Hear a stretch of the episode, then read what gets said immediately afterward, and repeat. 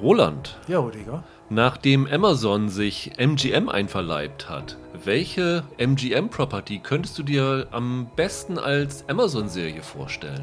Ja, ich bin zu etwas Naheliegendem gegangen, und zwar dem James Bond-Universum.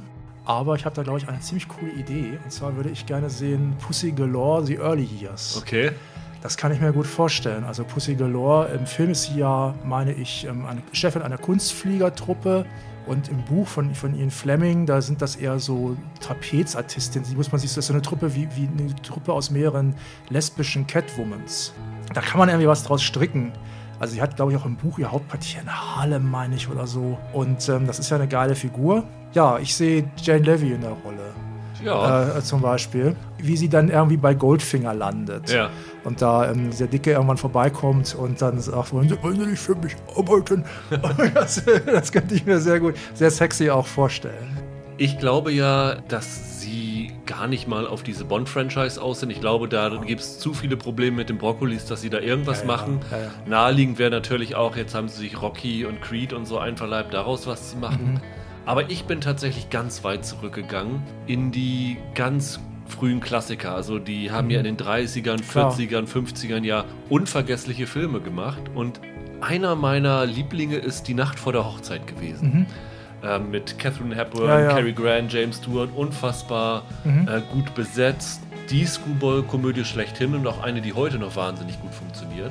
Also der Film ist ja gerade mal 100 Minuten lang, aber ich könnte mir tatsächlich vorstellen, dass so unter diesen oberen 10.000 von Ja. Philadelphia da noch viel mehr Potenzial Klar. drin schlummert, sodass sozusagen diese Hochzeit, die da die Ausgangssituation für den Film ist, vielleicht dann das Ende der ersten Staffel bildet oder Ja. so. Und ich würde mir, da es eine Amazon-Serie ist, Amy Sherman Palladino holen dafür. Ja, ja. Weil die für so Screwball absolut geeignet ist. Auch da gehört ja der schnelle Dialog zu, wie bei Marvelous Klar. Mrs. Maisel. Und dieses Porträt von, die, von dieser Stadt und diesen Menschen kann sie, glaube ich, gut, wie man bei Gilmore Girls gesehen hat zum Beispiel. Ich glaube, das wäre richtig, richtig unterhaltsam. Palladino hat ja auch die Macke, dass es da immer um, um Ex-Husbands geht. Ja, Ist ja auch ein Thema. Genau. Ja, passt ja super. ich ja. glaube, das könnte richtig unterhaltsam Ja, werden. das stimmt, das kann ich mir auch gut vorstellen.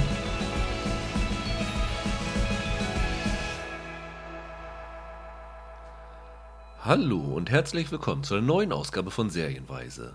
Mein Name ist Rüdiger Meier und ich begrüße heute Roland Kruse bei mir. Hallo. Wir haben heute wieder zwei neue Serien im Gepäck. Ich glaube, letzte Woche habe ich schon angekündigt, dass wir zum einen über Sweet Tooth reden wollen, die jetzt diesen Freitag bei Netflix gestartet ist mit acht Teilen. Und wir haben auch noch eine zweite Serie genommen, die bei Apple TV Plus startet heißt Lizzie's Story und ist eine Adaption eines Stephen King-Romans, die Stephen King selber geschrieben hat. Und wir haben uns für diese beiden Serien entschieden, weil es gab diese Woche eigentlich drei Starts und der dritte wäre gewesen Domina bei Sky, diese Historienserie über die Livia Drusilla, die Ehefrau des ersten römischen Kaisers. Und ich habe die gesehen und fand die so belanglos, dass ich finde, darüber kann man nicht reden. Das war, das war okay, kann man sich angucken, ist nichts Besonderes. Aber wenn wir hier über Serien reden, dann macht es eigentlich immer mehr Spaß, wenn man sich entweder sehr begeisternd dafür äußern kann oder richtig drüber abkotzen kann. Und da sind äh, Sweet Tooth und Lizzie's Story in der einen oder anderen Weise perfekt dafür. In welche Richtung es geht, werdet ihr im Laufe des Podcasts feststellen. Beginnen wollen wir tatsächlich mit Sweet Tooth.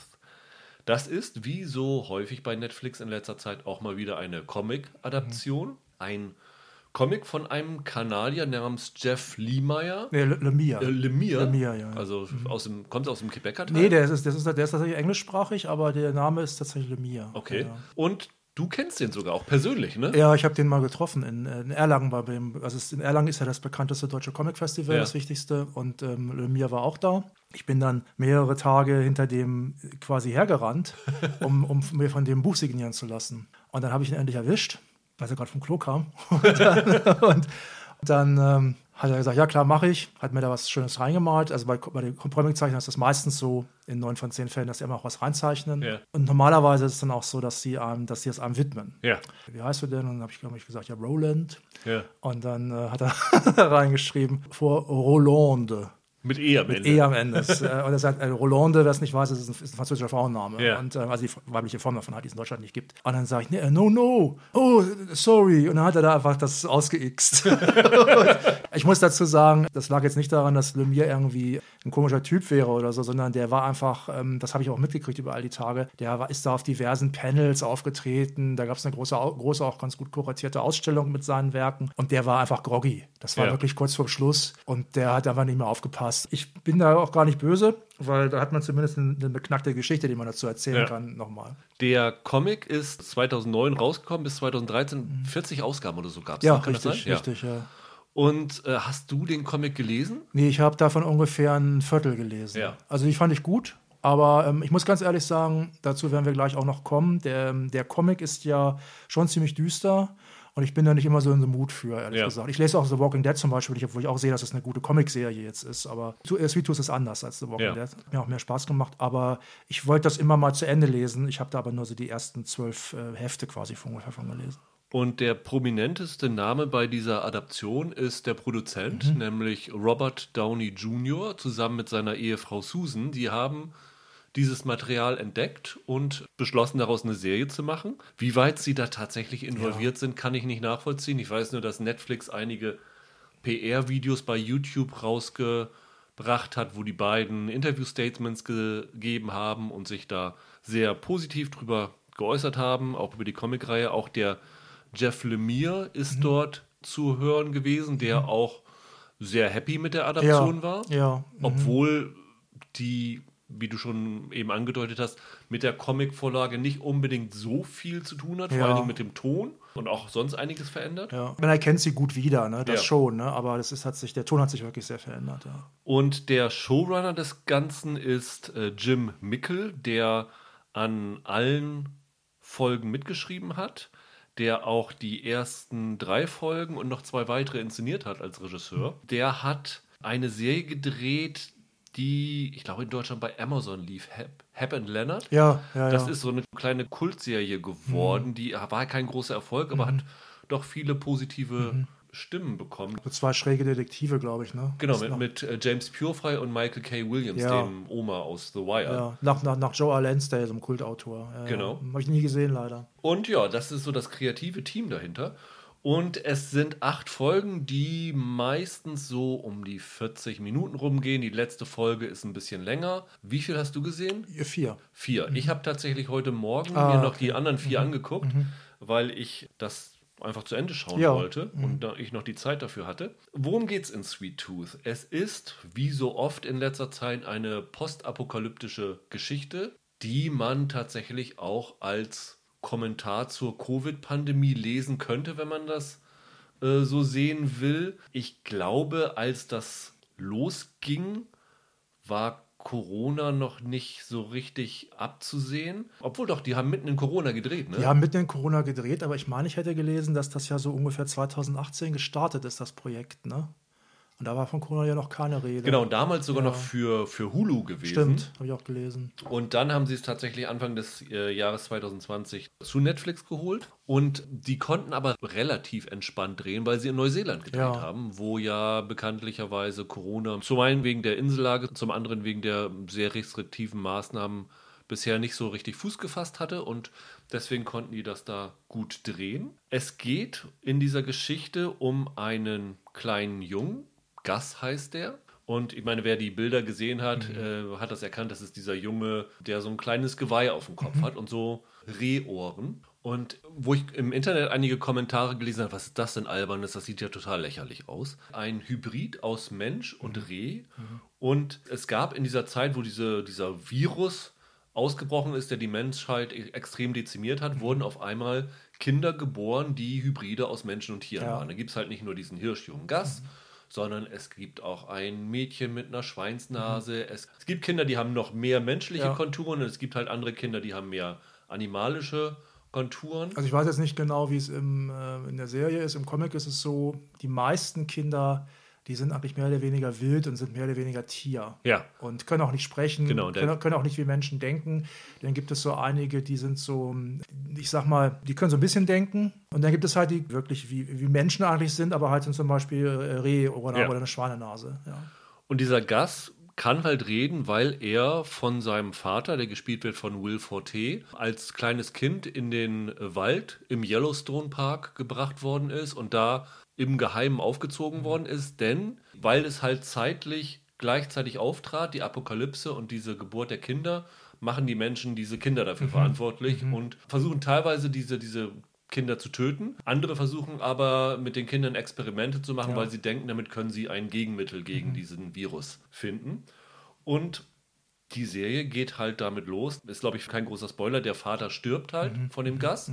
Und dieser kleine Junge, der, wie alt ist er? Zehn ungefähr? Der ist ungefähr zehn. Ja. Also, ja. Mhm. Der geht dann in die, in die weite Welt hinaus, wagt sich also zum ersten Mal außerhalb dieses Zaunes, den sein Vater da aufgebaut ja. hat, und sucht dann seine Mutter, von der mhm. sein Vater ihm erzählt hat. Also der Junge ist halt, der ist nicht dumm, aber der ist halt extrem naiv, weil der ja. Vater ihm halt nichts, in, er hat ihm auch erzählt, außerhalb dieses Zauns da ist nur Feuer, da brennt die Welt und so weiter. Wenn du da rausgehst, verbrennst du auch. Und das erweist sich natürlich dann alles als Quatsch. Und er denkt dann halt auch, weil er ein Foto von dieser Mutter hat, er kann die immer noch finden. Ja. Und auf seinem Weg dorthin macht er verschiedene Bekannte, mit denen er Freundschaft schließt, teilweise aber auch von denen er gejagt wird. Mhm. Und die andere Hauptfigur der Serie ist ein schwarzer Hühne mhm. namens Tommy Jeppard, der gespielt wird von Nonso Anosi den man aus dieser ProSieben-Serie Zoo kennt. Da mhm. war der auch schon sehr erinnerungswürdig. Und das wäre so sein Beschützer auf dieser Reise. Ja. Und viel mehr muss man, glaube ich, über die mhm. Geschichte erstmal gar nicht mhm. erzählen. Du hast den Comic jetzt halb gelesen, mhm. du hast die Serie auch halb gesehen. Das ja. passt ja irgendwie. Ähm, dein erster Eindruck, wie treu die Serie dem Comic ist und äh, was sie besser oder vielleicht schlechter macht? Ach, also besser oder schlechter macht sie eigentlich gar nichts. Sie macht einfach was anders. Der Unterschied ist einfach, der Comic der ist ziemlich düster, der geht schon sehr in so eine Richtung wie The Walking Dead oder wie ähm, äh, The Road von Robert Max McCarthy, dieses ja. Buch, wo es auch eine Verfilmung mit Viggo Mortensen gibt. Und das ist schon ziemlich deprimierend alles. Und dieser, der Lemire hat auch so einen, man kann fast sagen, kruden Zeichenstrich. Der wollte ja auch mal ursprünglich mal Film studieren und hat sich dann dem Comic zugewandt. Und der Comic ist eigentlich sehr filmisch, was so die Einstellungen angeht und so und Panelübergänge, also die Schnitte quasi. Aber Lemire ist niemand, der jetzt, sagen wir mal, eine schöne Frau zeichnen könnte oder ein tolles Gesicht von irgendjemandem oder sowas. Das weiß der auch. Da arbeitet er teilweise auch mit anderen, anderen Zeichnern zusammen als Autor dann. Und hier hat er selbst gezeichnet und das ist also, das passt aber super zu dieser kruden Welt, in der das spielt. Wirkt dann fast intim dann auch schon wieder. Und es ist alles, der Junge zum Beispiel, im Comic, der Gas, gerade am Anfang wirkt er wirklich fast so ein bisschen doof. Das Gesicht ist fast wie so ein Pferdegesicht, so ein bisschen langgezogen. Und der Gas in der Serie, der ist halt ultra niedlich, muss man einfach sagen. Der Junge spielt auch klasse, aber der ist total niedlich. Wird gespielt von Christian Convery, mhm. den man vielleicht, wenn man Legion geguckt hat, dort war er die junge Version von der Hauptfigur, mhm. von dem Dan Stevens. Mhm. Elf Jahre alt ist er, hat sonst noch nicht so viel, irgendwie so eine Serie Welpenakademie oder sowas. aber da kann ich ja vielleicht mal gleich ein Kompliment loswerden. Mhm. Das ist für mich vielleicht seit Stranger Things die beste Kinderdarstellerrolle, die ich seit langer, langer Zeit gesehen ja, habe. Ich, ich ja, finde den unfassbar gut. Ich finde den auch super. Ich bin ja nicht so ein Fan von Stranger Things und äh, ich finde den, fand den sogar besser. Ja. Also, was ich aber dazu sagen muss, ist, also als ich das dann geguckt habe, habe ich ziemlich schnell gedacht, es gibt ja am Anfang ja auch noch sogar so einen Erzähler, der taucht dann später immer ab und zu mal immer mal wieder auf, so mit einer tiefen Stimme. Wird im Original von James Brolin gesprochen, ja. der auch mittlerweile 80 ist und so eine Märchenonkelstimme ja. mittlerweile hat, ja. Äh, unter anderem deswegen musste ich ständig an Pushing Daisies denken. Stimmt. Ja. Nachher, es ist immer wieder, es gibt immer wieder Gewaltszenen und es gibt immer wieder Action und so und dann ist das auch nicht mehr so lustig und das machen sie, verbinden sie auch ganz gut. Es gibt immer wieder so Übergänge, aber so dieses, wie das so erzählt wird, das ist sehr viel stärker in so eine Richtung wie Pushing Daisies. Und diesen Pushing Daisies-Aspekt findest du im Comic überhaupt nicht. Das ist alles bitter und das ist ein bitteres Abenteuer und da ist Leuten Schlimmes widerfahren. Und dieser Mr. Jepper, der im, im Comic ist, das ein, ist, auch, ist auch ein Hühne, dort ist es ein Weißer die Geschichte gespielt, wenn ich mich nicht täusche, zumindest teilweise in Minnesota oder so. Da kommt jeweils Shepard her, meine ich. Dieses Essex County, wo sie hingehen, im ja. Comic als auch in der Serie, ja. das ist tatsächlich Essex County in Kanada, wo der ja. Jeff Lemire aufgewachsen ist. Ja, genau, da ist, das habe ich auch gesehen. Der, da gibt es ja dann im, in der Serie gibt es ja, steht das ja sogar in einem Schriftzug, an einem, so viel kann man ja verraten, an einem Zoo dran. Essex County war eigentlich so, meine, ich meine sogar noch vor Sweet Tooth, der erste Comic-Hit, Indie-Comic-Hit von Lemire. Das haben wir jetzt noch gar nicht gesagt. Also Lemire ist so ein Typ, der macht so, so Indie Indie-Sachen, der arbeitet aber auch für die großen Verlage wie DC, hat er auch Superhelden-Sachen. Das, das macht, der macht wirklich sehr viel. Also und der Jeppard, der ist im Comic auch sehr viel ambivalenter gezeichnet. Also hier wird ziemlich schnell klar, dass der Jeppard zum Beispiel zu dem, zu dem Jungen sagt, zu dem Gas, er hilft ihm und dann sagt und rettet ihn auch. Und dann sagt er aber, lauf mir nicht nach, ich will, will, will hier weg, ich brauche dich nicht. Das würde der Jeppard im Comic niemals sagen, weil da lange Zeit überhaupt nicht klar ist, ob der nicht vielleicht einfach schlicht einfach böse ist und ja. den verkaufen will. Das ist eine sehr ambivalent gezeichnete, sehr tragische Figur. Und der Jeppard hier, der ist freundlicher. Es gibt nicht nur diesen Jeppard, es gibt dann auch noch einen Arzt, Dr. Singh, ja. der wird in so einem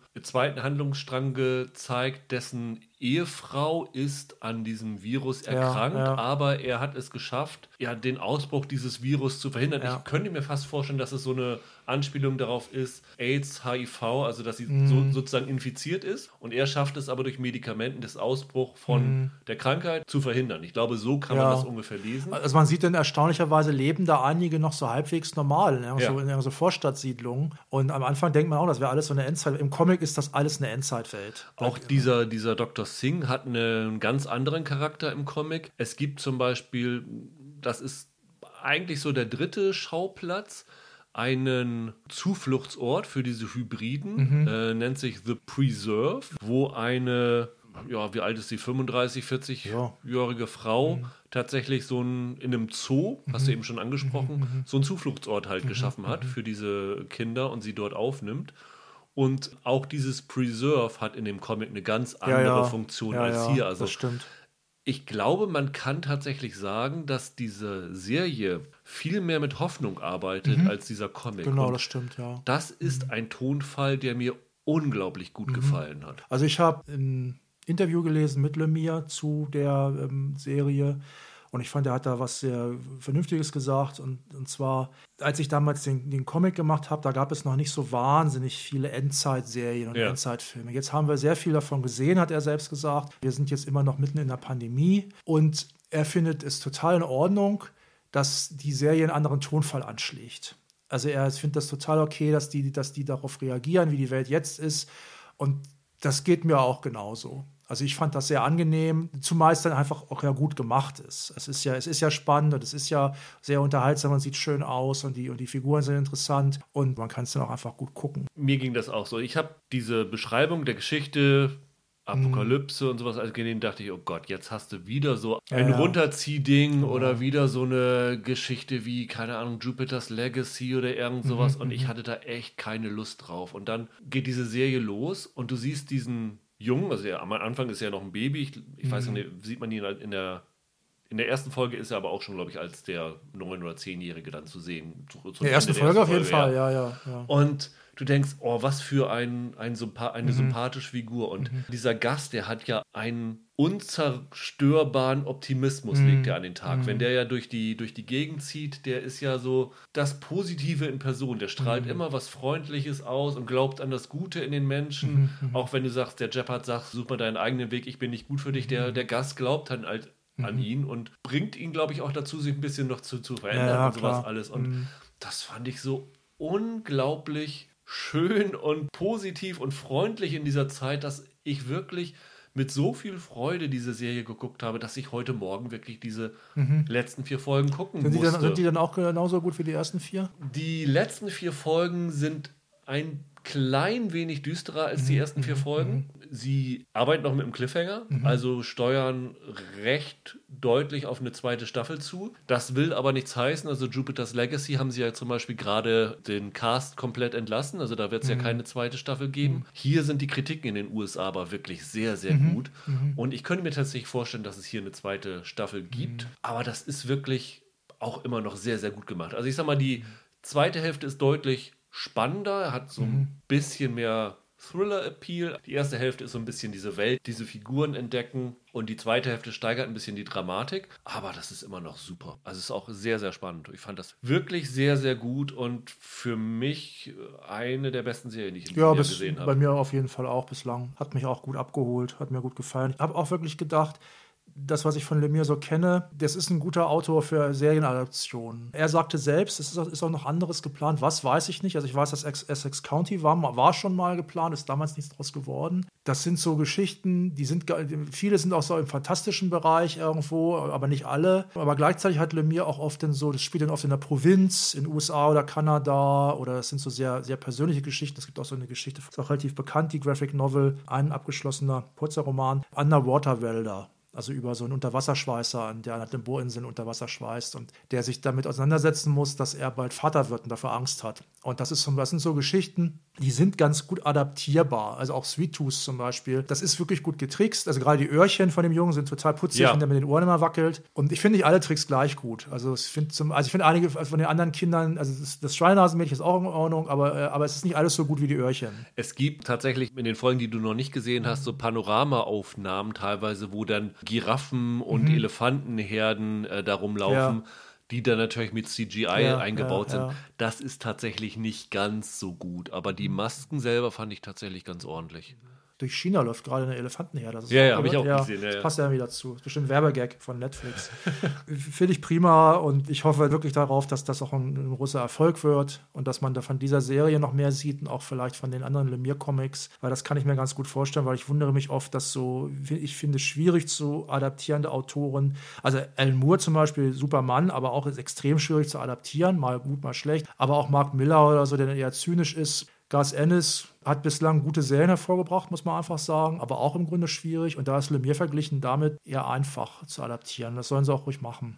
Was man tatsächlich noch sagen muss, ist, dass diese Geschichte nicht in einer fiktiven Welt spielt, sondern mhm. es ist unsere Gegenwart. Also es werden tatsächlich Ereignisse angesprochen, die es halt auch in Wirklichkeit gegeben hat. Also von daher ist diese Serie durchaus in unserer Welt etabliert. Und ich fand es als einen echten Geniestreich, dass sie das in Neuseeland gedreht haben, mhm. weil diese Landschaftsaufnahmen, die du da in den ersten Folgen siehst, wenn sie da versuchen, äh, also es soll du hast ja vorhin schon gesagt, Mittleren Westen. Also der Junge vermutet, dass seine Mutter in Colorado ist. Mhm. Und sie sind ja im Yellowstone Park. Also sie versuchen vom Yellowstone nach Colorado ja, zu kommen. Ja. Also spielt in den USA.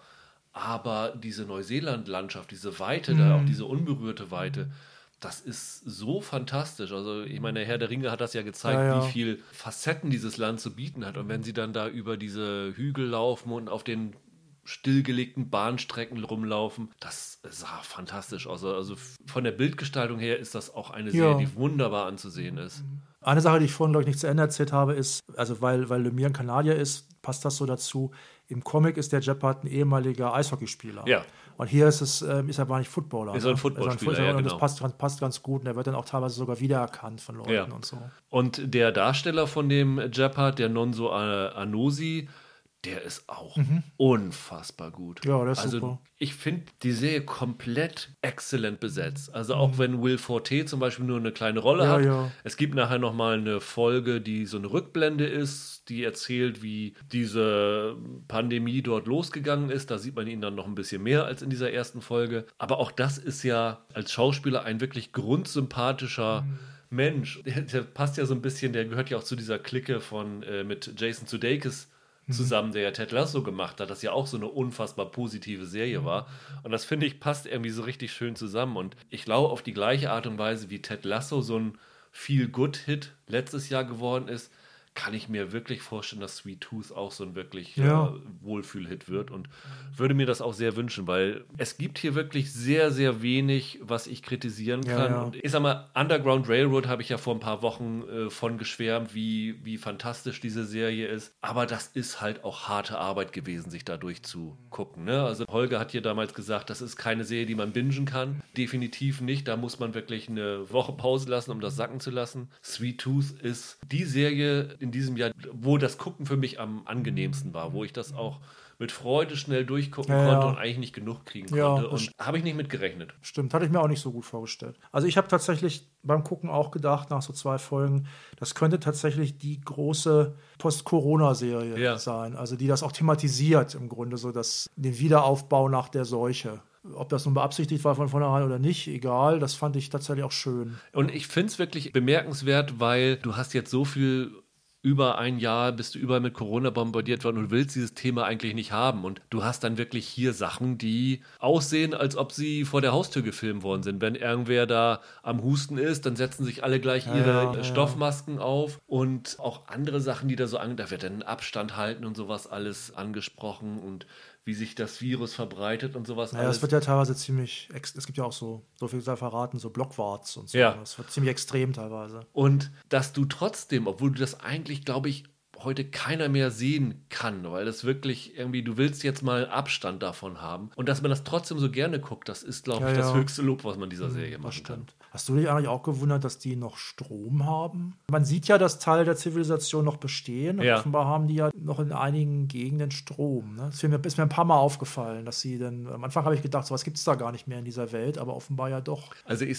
sag mal, dieses apokalyptische Szenario, das ja nun wirklich zehn Jahre spielt, nachdem Ja. die Apokalypse Ja, ja. stattfindet. Also irgendwann laufen sie da lang und treffen auf so eine Autobahnbrücke. Und diese Autobahnbrücke ist komplett bewachsen, wo ich denke, nach zehn Jahren, äh, da hat sich die Natur das schon so zurückgeholt. Ja, das, geht finde aber, sowas, sowas geht aber schnell. Ich habe das, glaube ich, schon mal irgendwo gelesen und sowas kann tatsächlich relativ Ja? schnell. Ja, ich glaube, das ist gar nicht so unrealistisch. Hatte mich auf jeden Fall überrascht, aber ich würde mal vermuten, da gibt es noch so ein paar Ungereimtheiten. Ich habe jetzt auch nicht ehrlich gesagt mitgekriegt, wie viel von der Bevölkerung draufgegangen ist. Kann auch nicht sagen, ob das jetzt eine Geschichte war, die jetzt auf die USA dort begrenzt gewesen ist oder so ein, so ein weltweites Phänomen gewesen ist. Aber wenn diese Welt glaubhaft aufgebaut ist und mich reinzieht, dann hinterfrage ich sowas nicht. Ich stelle immer wirklich Ja, fest, ja.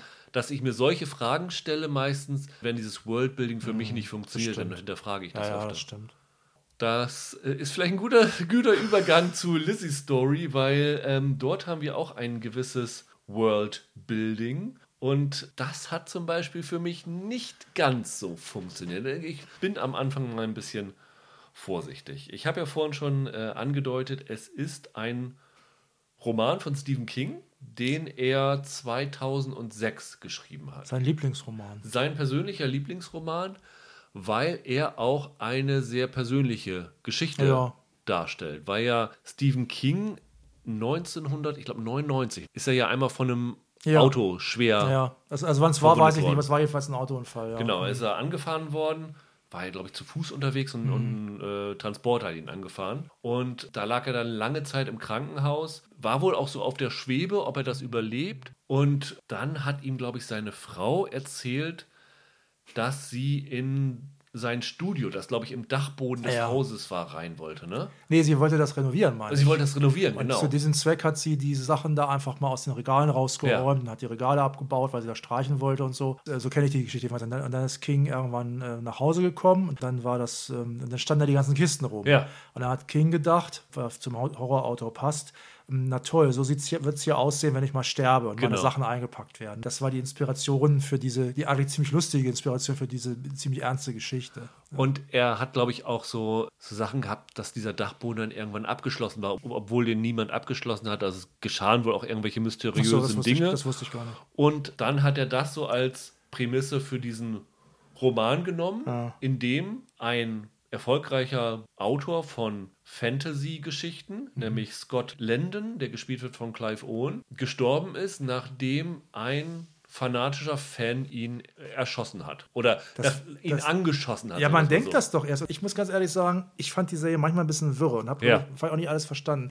Man denkt das am Anfang ganz stark. Damit geht es ja mehr oder weniger los. Also am Anfang denkst du, Ja. er ist halt von diesem, Man denkt das, von diesem ja. Typen erschossen worden. Aber äh, was auch eigentlich unwichtig ist, wie Mhm. er gestorben ist. Das Wichtige ist halt, dass er tot ist. Und ich meine, die Serie setzt zwei Jahre nach seinem Tod ein. Und dann ist seine Frau Lizzie, die gespielt wird von Julianne Moore, halt dabei, genau das zu machen, was Stephen Kings Frau gemacht hat, nämlich seinen Nachlass zu ordnen. Er hat alle seine unveröffentlichten Manuskripte, alle seine Romane und seine, ich weiß nicht, ob auch Drehbücher oder irgend sowas, alles in Kisten gepackt, ja. geordnet und überlegt jetzt, was sie damit machen will. Also vor allem will sie es ja offenbar nicht an die, so wirkt es zumindest, das ist ja das, eines der großen Themen, sie will es offenbar nicht an die Öffentlichkeit geben Ja. und sie will es nicht herausgeben. Und es gibt halt zwei Typen, die sind ganz scharf darauf, dass das an die Öffentlichkeit kommt, weil sie vollkommen besessen von diesen Werken sind, die der Scott geschaffen hat. Das ist einmal ein Professor, wird gespielt von Ron Cephas Jones, den man zuletzt, glaube ich, in This Is Us gesehen hat, Genau. als den Vater von Sterling K. Brown. So. Der war alkoholkrank oder süchtig. Genau. Ich glaube, er süchtig, ja. Und der andere ist ein, ja, ein Psycho namens Jim Dooley, der gespielt wird von Dane DeHaan, der tatsächlich per Telefon die Lizzie bedroht. Also die hängen ja sogar zusammen. Ne? Also der Prof, also der Schmiel heißt der Typ, der hat diesen, diesen Spinner, den, den der Hahn da, den hat er ja sogar angeschrieben. Der, nachdem der irgendwelchen Quatsch in irgendwelchen Foren gepostet hat, hat er den angeschrieben und damit er die Lizzie unter Druck setzt. Und weil das ein Psycho ist, äh, greift er natürlich gleich zu härtesten Mitteln. Und dann äh, ist es auch für den Deschmi, der das versucht, nicht mehr möglich, den zurückzupfeifen. Das ist eigentlich der große Knackpunkt, dass der die eigentlich permanent bedroht. Und ansonsten ist vielleicht noch wichtig, die Lizzie hat noch zwei Schwestern. Die eine, Amanda, wird gespielt von Joan Allen. Die ist in so einem katatonischen Zustand. Also sie ist eine Cutterin, nicht im Sinne von, von Filmschneiden, sondern sie schneidet sich die Handgelenke auf, weswegen sie dann auch in eine äh, Pflegeanstalt verlegt wird. Und die dritte Schwester ist Darla, wird gespielt von Jennifer Jason Lee. Sollen wir nicht mal über, hier, wie heißt es, Booyah Moon reden? Das ist ja kein Spoiler, finde ich. Der Scott, der hat die Fähigkeit gehabt, seit Kindertagen schon, sich in eine Traumwelt zu verabschieden. Er ist dann sogar, wenn ich das richtig verstanden habe, also mir, ich habe wirklich, ich habe es komplett geguckt, aber ich habe wirklich, weil es auch teilweise sehr dunkel ist, manche Sachen möglicherweise nicht kapiert einfach. Oh, das ist so wirr, ich weiß es nicht. Der Scott, der kann sich offenbar auch körperlich in diese Welt dann sogar zurückziehen. Er ist ja. dann wirklich verschwunden, ist dann wirklich weg zeitweise. Und Booyah Moon, das ist halt eine Traumwelt, wo er dann rumläuft und wo es auch so ein riesiges Monster gibt. So viel, sagen wir mal, verraten. Das ist, das, das Monster ist sehr interessant gestaltet. Ich Ja, mal- fand ich auch. Das war ja, das. das war, äh, gehört, zum, gehört zum Besseren an Ja, der Serie. ja. Ich verrate jetzt mal nicht, ähm, wie das aussieht. Ja, und das ist halt ein großes Thema, weil er kann diese Kraft auch dazu benutzen, zum Beispiel, um, ja, um sich und sogar andere zu heilen. Das ist auch noch so ein Thema, was am, am Ende so auftritt. als Portal in diese Welt funktioniert Wasser. Wasser, kann man ja. eigentlich so Wasser, sagen. ja. Und halt dieses Booyah Moon, in die er sich versetzen kann, ist die Vorlage für die Geschichten, die er geschrieben Ja, hat. großenteils, ja. Mhm. Und ich glaube, dass zum Beispiel diese fanatischen Fans diese Welt halt auch für real halten und glauben, dass wenn sie noch mehr Geschichten von ihm haben, dass sie vielleicht selber in diese Welt rein. Ja. Diese, ich glaube, das hat sogar Stephen King gesagt, dieser ähm, Anschießen von dem Scott Landon oder dieses fast Erschießen von dem Scott Landon, das ist von dem John Lennon Ja, so wirkt- inspiriert so wirkt das auch. Das ist auch das Erste, woran du denkst, Ja. wenn du das gleich in den ersten Szenen der Serie siehst. Das fand ich zum Beispiel auch eine ganz komische Szene, weil der Typ, der ihn erschießt, sagt irgendwie sowas zu ihm, you stole my brain oder so. Und ich habe immer gedacht, also in den ersten ein, zwei Folgen habe ich so gedacht, kommt da noch mal was? Hat der wirklich Leuten also die meisten sagen, er hat mir viel gegeben, er hat mein Leben verändert, wo ich immer denke, boah, Alter, das sind große Worte für so einen, für so einen Fantasy-Horror-Autor. Aber andererseits, J.K. Rowling zum Beispiel, also noch eher als King vielleicht, da sind ja auch viele Fans total fanatisch und bauen ja ihr halbes Leben darauf auf. Ich habe immer gedacht, da kommt noch was, da kommt aber gar nichts mehr. Das ist einfach ein Spinner nur gewesen. Ich habe ehrlich gesagt das so interpretiert, dass dieser Typ sich offenbar auch in diese Welt versetzen konnte und deswegen gedacht hat, der hat meine, meine Gedanken geklaut. Da muss aber mal was kommen dazu, Ja. da kommt aber nichts. Also genauso wie, das sei, will ich dann bei der Gelegenheit auch schon sagen, hast du das verstanden mit diesen Doubles, da- dass da immer von Doubles geredet wird? Was ist denn mit den Doubles? Ich habe das nicht verstanden. Ehrlich gesagt, ich, ich auch nicht. Wenn ihr, ihr das verstanden habt, könnt ihr uns schreiben. Ja, also ich, vielleicht können wir jetzt mal tatsächlich zur Kritik Ja. kommen. Was ist für mich, diese Serie ist die mit Abstand größte Verschwendung von Talent, Mhm. die mir vielleicht im letzten Jahrzehnt untergekommen ist. Das ist ein großes Wort. Also, du hast mit Julianne Moore eine Oscar-Gewinnerin Ja, in der ja. Hauptrolle. Du hast mit Clive Owen einen Oscar-Nominierten in der Hauptrolle. Du hast mit Joan Allen eine Oscar-Nominierte in einer wichtigen Rolle. Jennifer Jason Lee war, hat sie sogar gewonnen oder war sie nur nominiert? Ich weiß es gar nicht. Ich glaube, nominiert. War auch nominiert. Die Sache ist, Stephen King hat es geschrieben und hat auch diese Serie geschrieben. Also auch ein großer Name, der dahinter steckt. Inszeniert sind alle acht Folgen von Pablo Larraín, diesem Ja. Chilen, der Jackie. Jackie gemacht hat und No, also auch Ja. zwei Filme, die Oscar Die, die nominiert beide haben Oscar nominiert. Und zu Recht auch, sind gute Filme, muss man auch sagen. Kameramann ist Darius Conji, ja. der auch äh, Oscar nominiert gewesen ist. J.J. Abrams war ein Produzent, hochqualifizierte Leute und Ja. allein an dieser Riege der Beteiligten war das für mich die Serie, wo ich, wenn du mich am Anfang des Jahres gefragt hättest, worauf, wenn du, wenn du dein Leben riskieren müsstest, auf welche Serie würdest du setzen? Hätte ich vielleicht die hier genommen, weil ich dachte, so viele, nicht nur bekannte Namen, sondern auch wirklich hochtalentierte Leute, das kann doch gar nicht in die Hose gehen. Und das ist so ein unfassbar langweilig, beklopptes, sinnlose Geschichte, wie ich das schon lange nicht mehr gesehen habe. Es ist vor allem viel zu lang. Oh. Also wenn das ein Zweiteiler von zweimal 90 Minuten gewesen wäre oder drei Stunden insgesamt mit drei Folgen, dann wäre es, glaube ich, immer noch nicht gut. Aber es, ach, da wären, glaube ich, viele Probleme nicht so gewesen. Man hätte nicht das Gefühl gehabt, man hat so viel Lebenszeit verschwendet. Also wir haben es ja beide komplett geguckt. Ich bin auch ein paar Mal eingepennt, glaube ich, ja. zwischendurch. Also, das geht auch immer wieder von vorne los. Da passiert eigentlich fast gar nichts. Und ey, solche Filme können wunderbar sein, wo man, wo, wo, man sagt, da passiert nichts, weil ja in den Köpfen der Leute dann doch viel passiert. Ja. So. Das ist hier aber gar nicht der Fall. Die Geschichte ist unfassbar vorhersehbar. Ich konnte wirklich, also es, am äh, Gegenende wird eine Nebenfigur, der geht es nicht gut, sage ich mal. Ja. Ich will jetzt nicht verraten, was da passiert. Das habe ich exakt kommen sehen, eine halbe Stunde vorher. Und auch wie die ganze Serie abläuft, ist es eigentlich keine gute Geschichte. Ich glaube ehrlich gesagt, das Hauptproblem hier ist Stephen King das, gewesen. Das glaube ich auch. Ja. Also hat King eigentlich mal Sachen, wo er selber Drehbuchautor gewesen ist, hat er da mal was Gutes gemacht? Nö. Also, also, ich, also ich, ich, weiß es ehrlich gesagt, also ich kann mich nur an diesen komischen Trucks oder wie das dann, oder Rhea M, Rhea M, das begann ohne Warnung, die hat er ja selber inszeniert, das ist ja, ja. so ein mega Anfall. Ich muss dazu sagen, mit King habe ich so ein sehr gespaltenes Verhältnis, ich habe von dem auch gar nicht so wahnsinnig viel gelesen, so vielleicht fünf Romane oder so ich auch unterschiedlich gut fand. Und ich mag King eigentlich, ja. weil wenn der Typ übers Schreiben redet, er hat, er hat ja auch so, so, so, ein berühmtes Buch übers Schreiben geschrieben, das ist, das ist ein gutes Buch. Der Typ ist äh, selbstironisch, der spricht offen über seine, seine Suchtprobleme, das ist ein Family Man, ein netter Kerl, der ist mir eigentlich sympathisch. Ich, ich habe das Problem mit diesem King-Kult, es gibt deutlich bessere äh, Autoren in der Fantastik, die entfernt ähnliche Geschichten schreiben, die aber bei weitem nicht so bekannt sind wie er. Also ich nehme nur mal ein paar Namen, Jonathan Carroll, Ted Klein zum Beispiel, Thomas Switterly, College, wer das mal nachchecken will. Alle besser, alle nicht so bekannt. Bei weitem nicht. Es wird immer wieder King verfilmt. Und das Schlimme ist, King macht auch oft dasselbe. Also, dass die Hauptfigur ein Lehrer oder ein Schriftsteller ist. Ich habe hier echt noch gedacht, jetzt fehlt noch, dass dann noch, dass der früher Lehrer war, der Schriftsteller. Ja. Das ist halt zum Beispiel ganz häufig, dass da auch irgendwelche Psychofans auftauchen, dass das in so in der Welt der Literatur spielt. Also der, der bekannteste, glaube ich, die Verfilmung ist Misery, ich, oder? Äh, Misery, genau, ja. Misery ist die bekannteste und die zweitbekannteste ist, ist uh, Stark to Dark Half. Es wiederholt sich sehr vieles. Natürlich spielt es auch in Neuengland, aber gut, das ist nun mal so bei, bei King. Es ist eine sehr sentimentale Geschichte. Es ist unfassbar sentimental, finde ich sogar. Es ist so sentimental, dass die Leute teilweise Babysprache sprechen. also ich habe ich hab wirklich einmal gedacht, bei der Serie kann man ein, äh, ein Drinking Game machen. Da ist man nur ganz schnell blau. Ähm, also jedes Mal, wenn einer Bull sagt, ich erkläre es gleich, was es ja. ist. Wenn, jedes Mal, wenn einer Bull sagt, muss man einen Shot trinken. Jedes Mal, wenn einer Baby Love sagt, muss man einen Shot trinken. Jedes Mal, wenn einer sagt Skirt, muss man auch was trinken.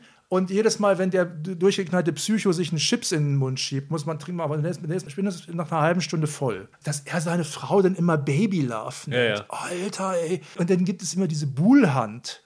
Also Buhlhand ist sowas wie eine Schnitzel. Schnitzel ja, genau. ich mit, das auch mit, so, mit so Hinweisen, wo genau. wirklich von einem Zettel genau. zum nächsten genau. gejagt wird, bis am Ende genau. nach ich nicht, 40, 50 ja. Hinweisen dann mal ein, in Anführungsstrichen Schatz Genau, und der, auf dem Zettel steht immer drauf Buhl, Ausrufezeichen. Ja. Und ich habe das mal so ein bisschen anrecherchiert. Das Wort scheint es auch nicht zu geben. Das ja. scheint eine kingsche Schöpfung zu sein. Und das ist auch so beknackt, wenn dann immer die Julian Moore dann todernst zu ihrer, einer von ihren Schwestern sagt, ja, Trauer ist eine Buhlhand. Ja, ja, genau. Grieving ist, ist, ist eine Buhlhand. Was soll denn das? Ich habe erst gedacht, die machen mehr aus dieser Schnitzeljagdgeschichte. Da kann man ja geile Sachen mitmachen. Ja, ja, klar. Aber da passiert ja auch nicht viel Dolles. Also das ist natürlich, kann man sich ja denken, der Scott, der hat der Lizzie eine Art Buhlhand hinterlassen. Die soll sie halt aus der Trauer herausführen, offenbar. Und das war die eine Idee von ihm. Also Scott war ein super lieber Kerl, das war quasi ein Engel. Ne? Das wird auch nie hinterfragt. Das nervt auch schon wieder, dass der so super nice ist. Und der Owen spielt das gut, der ist sympathisch, der Typ, aber trotzdem. Und dann hat er wohl auch dabei so schon da so ein bisschen daran gedacht, dass sie möglicherweise, dass er vielleicht zum Psycho ankommt. Wie nennt er sich irgendwie Deep Space?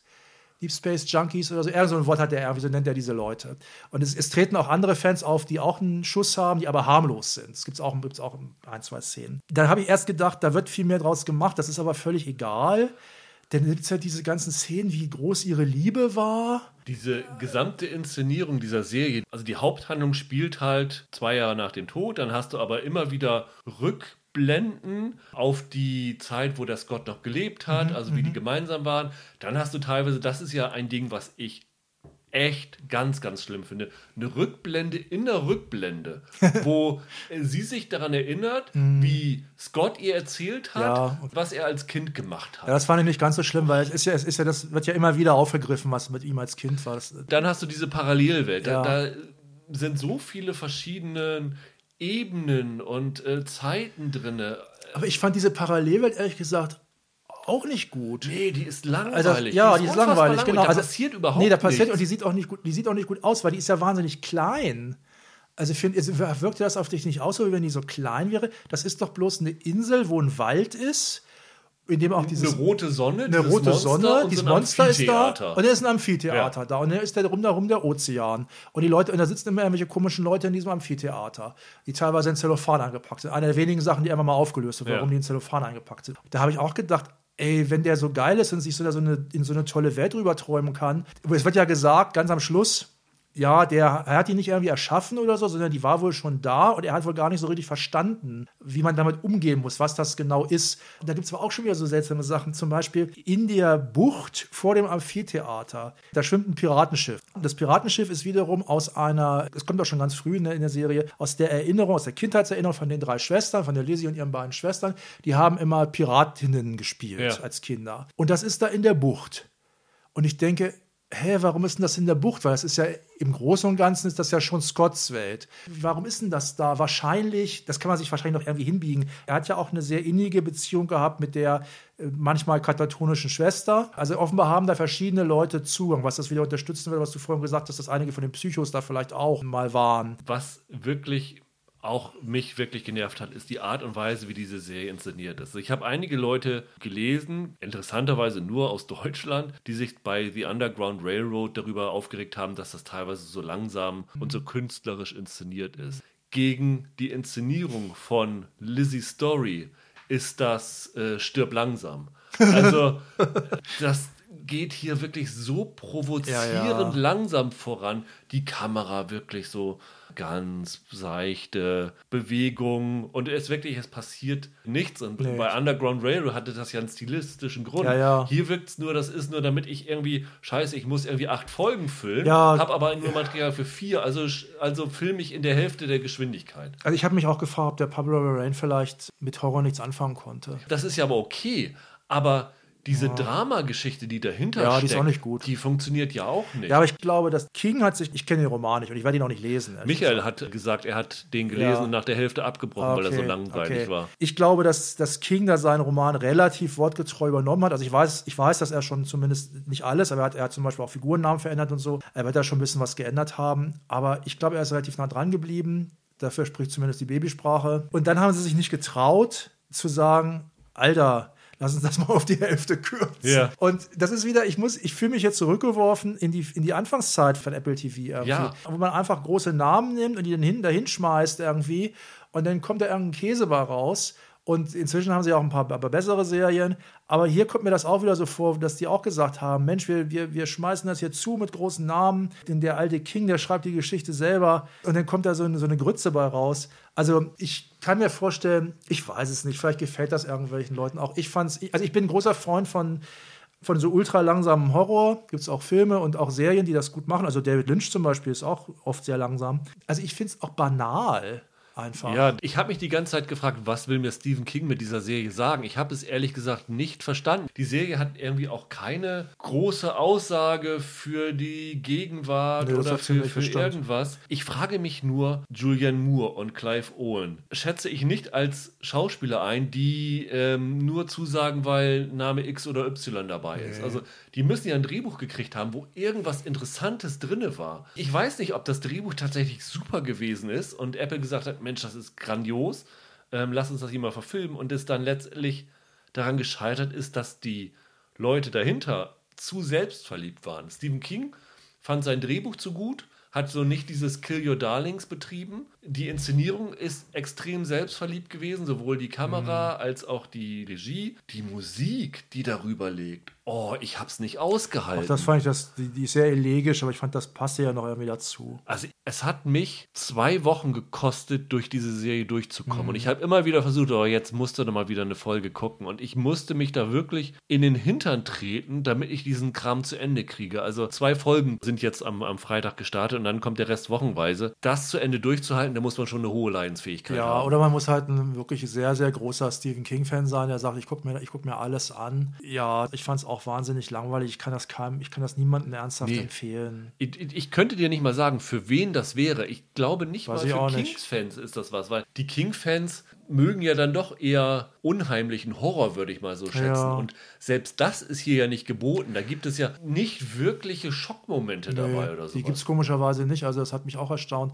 Ich habe auch immer gedacht, ihr habt da ja diese Buya Moon, also auch schon wieder so ein doofer Name. Ja. Also das wird sogar, das wird ja sogar ausnahmsweise mathematisiert in der Serie, dass es heißt, also in seinen Romanen heißt Buya Moon nicht Buya Moon, weil das ist der Kindername, den er diesem Ort gegeben hat. Der heißt ja irgendwie, habe ich jetzt vergessen, Banassa oder sowas irgendwie. äh, Und weil das zu sehr nach Kind klang. Dafür klingt in der Serie noch vieles andere nach Kindergarten. Also mein, mein Problem mit Buya Moon ist, du hast da diese Welt und da lebt dieses Monstrum, was super gefährlich ist, wo alle, die da sind, Angst haben, die, Ja. die Zellophan-Leute und so. Auf eine Art irgendwie kann ja quasi der Scott und wohl auch andere können da in diese Welt wechseln.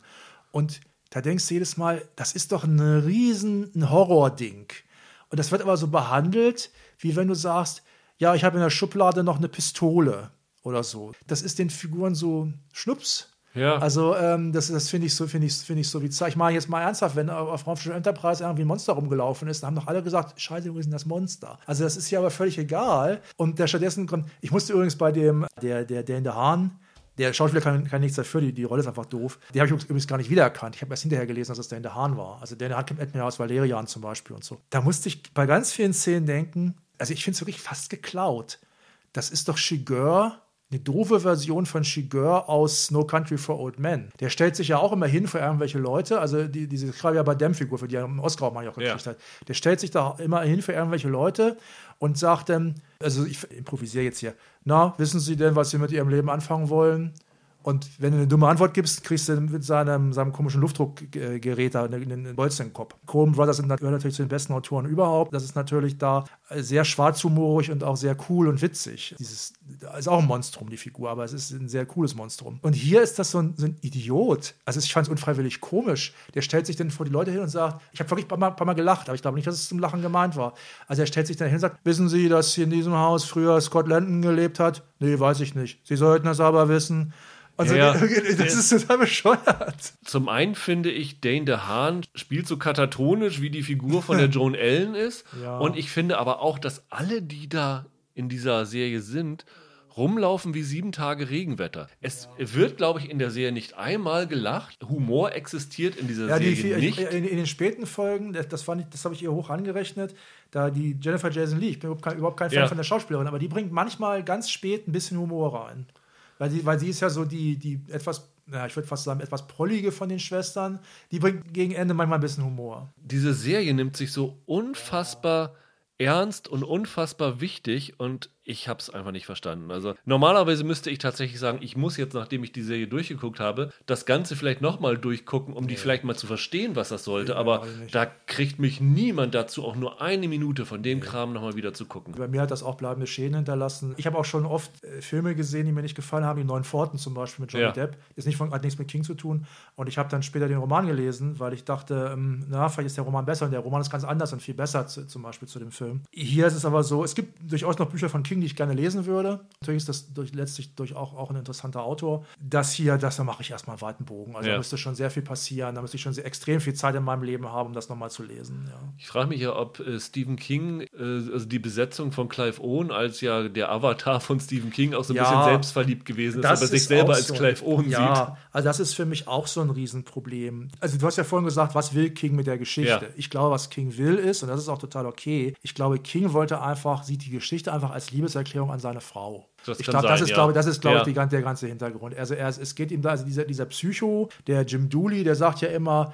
Sie sind nur die Ehefrau. Ja. Er war das Genie, Sie sind die Ehefrau. Und King will sagen, ist ja auch total richtig, er will sagen, ja, ich bin ein guter Schriftsteller, aber ich bin auch ein Alkoholiker und vieles andere. Und meine Frau hat immer zu mir gehalten und, und ohne die wäre ich vielleicht schon tot. Und, und ohne die wäre ich auch kein großer Schriftsteller. Und das ist auch total prima und auch auf eine Art auch sogar liebenswert. Ähm, nur dieses Liebenswerte kommt hier nicht rüber. Hier wirkt es mal schmalzig und diese Figur, wie du schon richtig sagst, von dem Clive Owen, die wirkt sogar wahnsinnig eitel. Das ist ja ganz häufig in Filmen und Serien ein Problem, dass du eine Figur hinstellst, und das wird ja gleich schon in den ersten Minuten gemacht, und dann hörst du, das ist der Allergeilste und der ist so genial. Wenn du da irgendwie von diesem supergeilen Schriftsteller oder so oder, oder Musiker mal irgendwas hörst oder siehst in dem Film oder liest, dann ist das, ja, okay. Diesen Pipifax, den man da von seinen Büchern dann hört, also es gibt irgendwie ein Buch, wo denn ein Magier Leute, glaube ich, mit einer Torte ins Gesicht tötet oder irgendwie sowas, A Pie of Death. Und sagt Julian Moore, die Fans, seine Fans liebten das. Hä? Ja, also, was ist das für eine blöde Idee? Also, ich bin echt kein J.K. Rowling-Fan, aber die, also gibt's, da gibt es in den Büchern tausend geilere Magieszenen irgendwie. Also, so, und, und so geht das immer weiter. Und ich habe das auch gedacht. Also, mein lieber Steven, da hast du da aber ganz schön hier ein, ein schöner Mann, der super geile, geniale Fähigkeiten Ja. hat. Mein lieber Scholli, ey, das ist aber jetzt nicht so selbstironisch, wie du sonst auftrittst. Fand ich auch komisch. Ja. Aber vielleicht war es tatsächlich ein Hochzeitsgeschenk für seine Ehefrau Ja. Tabitha. Ich meine, die haben vor 50 Jahren geheiratet, die hatten jetzt gerade goldene Hochzeit und äh, das ist ja auf dem Celebrity-Level wie King ist, Ja. ist ja schon ungewöhnlich, so eine, so eine langlebige Ehe und ist ja legitim, aber Ja. ich sag mal, das Hochzeitsgeschenk oder die Liebeserklärung hätte er auch in 120 Minuten machen können und nicht über Ja. äh, 400 Minuten. der, der einfach eine Karte schreiben soll. Ich meine, King ist ein smarter Typ, ne? Ja, Und klar. King ist, glaube ich, auch einer, der weiß, wie gute Serien funktionieren, weil Ja. wenn du seinen Twitter-Feed verfolgst, Ja, ja. der guckt ja wirklich alle hochklassigen Ja. Krimi, Ja, ja, Horror stimmt. und sowas Stoffe. Jetzt hat er gerade zum Beispiel Mehr of Easttown hat er Mhm. zum Beispiel verfolgt und hat kurz vor dem Finale auch so seine These rausgebracht, wer der Täter dahinter ist. Also ich kann nur allen raten, guckt euch das nicht an, weil er hat es tatsächlich auch richtig gespoilert. Das heißt, der weiß, wie das funktioniert. Der ist smart und dass er das nicht umsetzen kann, wenn er selber Drehbücher macht, finde ich echt erstaunlich. Also ja, es ist halt eine andere, das, ist halt eine andere Kunst. das ne? ist halt einer, der das Theoretische unglaublich gut versteht, aber das Praktische nicht. Das Praktische versteht er bei den Romanen ja auch. Drehbuchschreiben ist einfach eine andere Ja. Hausnummer. Das ist einfach, sind einfach zwei Paar Schuhe. Also es gibt ja auch erstaunlich wenige bekannte Drehbuchautoren, die auch, auch wirklich dann wirklich große Romane geschrieben haben. Ne? Pizzolato hat Galveston geschrieben, ist ein, ist ein wirklich guter Roman, aber das ist dann schon fast die Ausnahme und der ist ja auch nicht super bekannt. Das sind zwei, wirklich zwei Paar Schuhe. Also, wie gesagt, wir können euch nur davon abraten, eure Zeit hier rein zu investieren. Also dafür lohnt sich wirklich nicht, ein neues Apple-Gerät zu kaufen, um Nee, dafür lohnt sich zu nicht. Das ist richtig, das stimmt. Da warte lieber noch einen Monat, bis Ted Lasso kommt. Ich glaube, da habt ihr mehr Vergnügen dran und ist seid auch schneller mit durch als mit dem Also hier. eines muss man dem lassen, es ist tatsächlich, wenn man die erste Folge guckt und die schon nicht mag, oder mag halt auch, dann kann man sicher sein, es geht genau so weiter. Ja. Also das muss man der Serie lassen. Also Ja, aber das ist halt auch ein Problem, ne? Das ist auch ein Problem, ja, das stimmt. Nächste Woche tauchen wir dann wieder ein in den Marvel-Kosmos, denn am Mittwoch kommt ja die erste Folge von Loki. Da werden wir dann am Freitag drüber reden. Ich weiß gar nicht, ob es tatsächlich dann ein reiner Marvel-Podcast wird. Vielleicht blicken wir auch noch auf Falcon and the Winter Soldier zurück, weil äh, sowohl du, Roland, als auch Michael haben schon gesagt, da gibt es Redebedarf und äh, ich weiß schon, äh, der Redebedarf geht bei euch in komplett Ja, diametrale ja, Richtungen. genau. Von daher werden wir es vielleicht dabei belassen, es sei denn, es kommt noch irgendwas super Spannendes. Ja, und bis dahin habt ein schönes Wochenende. Bleibt gesund, macht's gut, ciao, ciao. Tschüss.